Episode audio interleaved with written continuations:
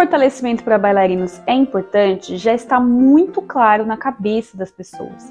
Mas existe uma linha tênue entre fortalecer para ajudar e fortalecer para atrapalhar. E no vídeo de hoje eu vou explicar essa diferença. Eu sou a Tamir Zeis, personal trainer de bailarinos e sejam muito bem-vindos a mais um vídeo aqui do canal. Se você gosta de dicas e de conteúdo que fale sobre preparação física, fortalecimento, uns vlogs, né, umas coisas assim um pouco mais descontraídas do mundo da dança, já aproveita, se inscreve aí no canal que toda semana tem vídeo fresquíssimo.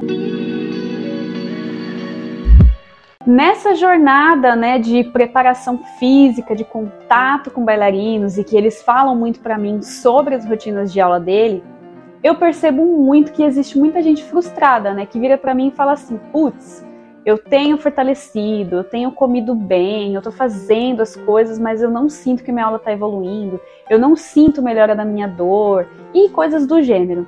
Só que no discurso dessas pessoas, uma coisa que fica muito clara, principalmente quando a gente fala né, de fisiologia e de tal e de treinamento esportivo, é que pode acontecer o chamada sobrecarga de treinos. Então, se o bailarino vira para mim e fala assim: eu faço aula de balé, eu faço pilates, eu faço funcional, eu faço PBT, eu faço spinning, eu me cuido, eu vou para fisioterapia e tudo isso, pode ser que justamente o que ele acha que está fortalecendo é o que justamente está atrapalhando, porque o seu corpo está tendo uma sobrecarga de estímulos.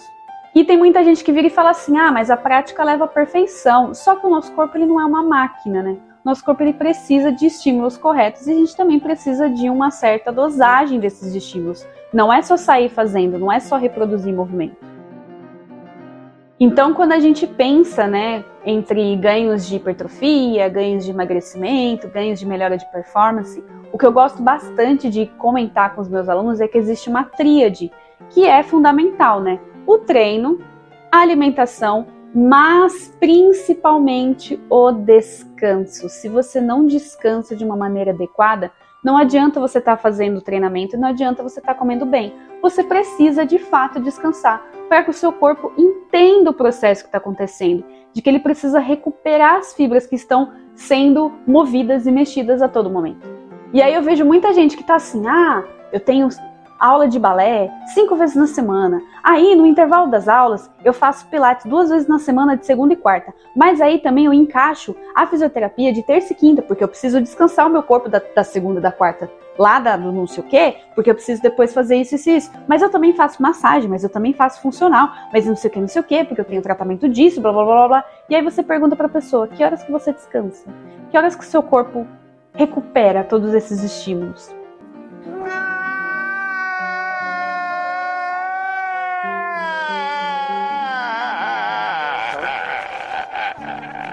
Então pensa assim, o balé clássico você mexe muito os membros inferiores. Aí você tá com uma lesão na panturrilha. Então você fez as suas aulas de balé, beleza? Você faz as suas aulas todo dia. Só que aí você chega na fisioterapia e você faz o tratamento da fisioterapia, sei lá, duas, três vezes na semana. Vamos colocar aqui de segunda, quarta e sexta. Aí você fala, beleza, eu estou fazendo as minhas aulas de balé e eu estou cuidando na fisioterapia. Tá, aí na terça e quinta você faz os treinos de fortalecimento e você fortalece o que? A sua panturrilha. Aí eu me pergunto, qual o momento que a sua panturrilha vai realmente descansar? Porque você está usando ela no balé, você está usando ela na fisioterapia e você está usando ela nos treinos. Qual que é o momento que as suas fibras vão de fato fazer esse processo recuperativo ao longo da semana? E eu não digo só no final de semana, não, gente. Falando de um estímulo para o outro. Porque se você faz uma, uma sessão de fisioterapia, você precisa do descanso da fisioterapia. Se você faz uma sessão de musculação, você precisa do descanso da musculação. Então, se você faz tudo isso todo dia, que horas que o seu corpo vai descansar? Então, se você gosta também desse tipo de coisa, porque tem gente que gosta de fato, né? Ah, eu gosto de fazer fisioterapia, eu gosto de fazer pilates, eu gosto de fazer funcional, eu gosto de fazer crossfit, eu gosto de dançar. Aí eu gosto de dançar jazz, eu gosto de dançar clássico, eu gosto de dançar contemporâneo e tudo mais. Você precisa entender que você tem que assumir esse risco de que nem tudo vai ser de fato perfeito. Você não vai conseguir uma evolução efetiva de tudo, por quê? Porque o seu corpo não dá tempo de descanso. Então, quando você está lá fazendo a sua aula de clássico, você sai já cansado da sua aula de clássico e você já entra numa aula de jazz, o seu corpo ele não está totalmente pronto para aquela aula de jazz, porque você já gastou energia na aula de clássico. Então pode ser que a sua evolução não seja tão efetiva quanto você gostaria. Isso serve para o fortalecimento também. Então, se você faz lá o seu treino de musculação e logo em seguida você vai para fisioterapia, você não vai ter tanto aproveitamento da fisioterapia porque você já vai ter fadigado na musculação. Então, o corpo precisa muito desse descanso, gente. Não adianta querer colocar 50 mil estímulos diferentes se você não tem esse momento para recuperar suas fibras. Mas assim, eu não tô falando que você não pode fazer essas coisas, mas eu acho que você precisa entender e dosar isso ao longo da semana. Porque se você está num processo de recuperação de uma lesão, é super importante sim você fazer uma fisioterapia, é super importante sim você fazer um treino de fortalecimento. Mas dentro da sua organização, você precisa entender qual dia que você vai ter recuperação total da sua musculatura. Porque tem gente que faz a fisioterapia, faz a musculação, faz o não sei o quê, e só descansa no final de semana, se descansa também, né? Porque às vezes você vai para festival, às vezes você tem evento, às vezes você vai sair com a família e você de fato não tem um dia que você possa simplesmente colocar as pernas para cima e descansar. E gente, isso influencia num nível estratosférico. Então, comece a separar um pouco as atividades que você faz ao longo da semana para que você não entre o que a gente chama de concorrência né, dos estímulos. Você precisa ter uma integração, não uma concorrência. Eles não têm que brigar entre si. Se você tá lá mexendo na panturrilha e depois você mexe ela na panturrilha de outro jeito, você continua mexendo na panturrilha e ela não vai descansar, entendeu? E é curioso porque, por exemplo, dentro da minha comunidade de treinos do Bailarina que Treina, eu já inclusive recusei alunos, porque o aluno vira para mim e fala assim: "Ah, eu tô fazendo fisioterapia XYZ de tal forma".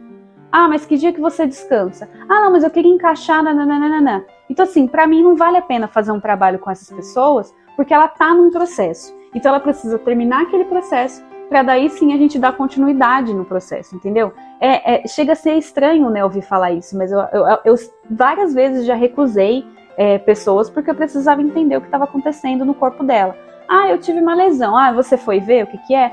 Não, é que eu sinto uma dor. Então, assim, antes de você começar a treinar comigo, vá no médico, descubra o que, que é a sua lesão veja de fato aonde que é, qual que é o grau que ela é. Porque às vezes você fala assim, tem uma dorzinha no joelho, e a pessoa tá, sei lá, com uma condromalácia grau 3 e não consegue nem esticar o joelho direito. Eu vou fazer um treino de fortalecimento com ela? Não. Ela precisa passar num processo de recuperação daquela lesão. Então, às vezes, o fortalecimento, dependendo muito do caso da pessoa, não vale tanto a pena assim se você não sabe o que de fato aconteceu. Precisa de uma intervenção médica no começo, precisa entender de fato o que é aquela lesão, de onde surgiu, para daí sim você encaminhar para um fortalecimento para que ele seja efetivo.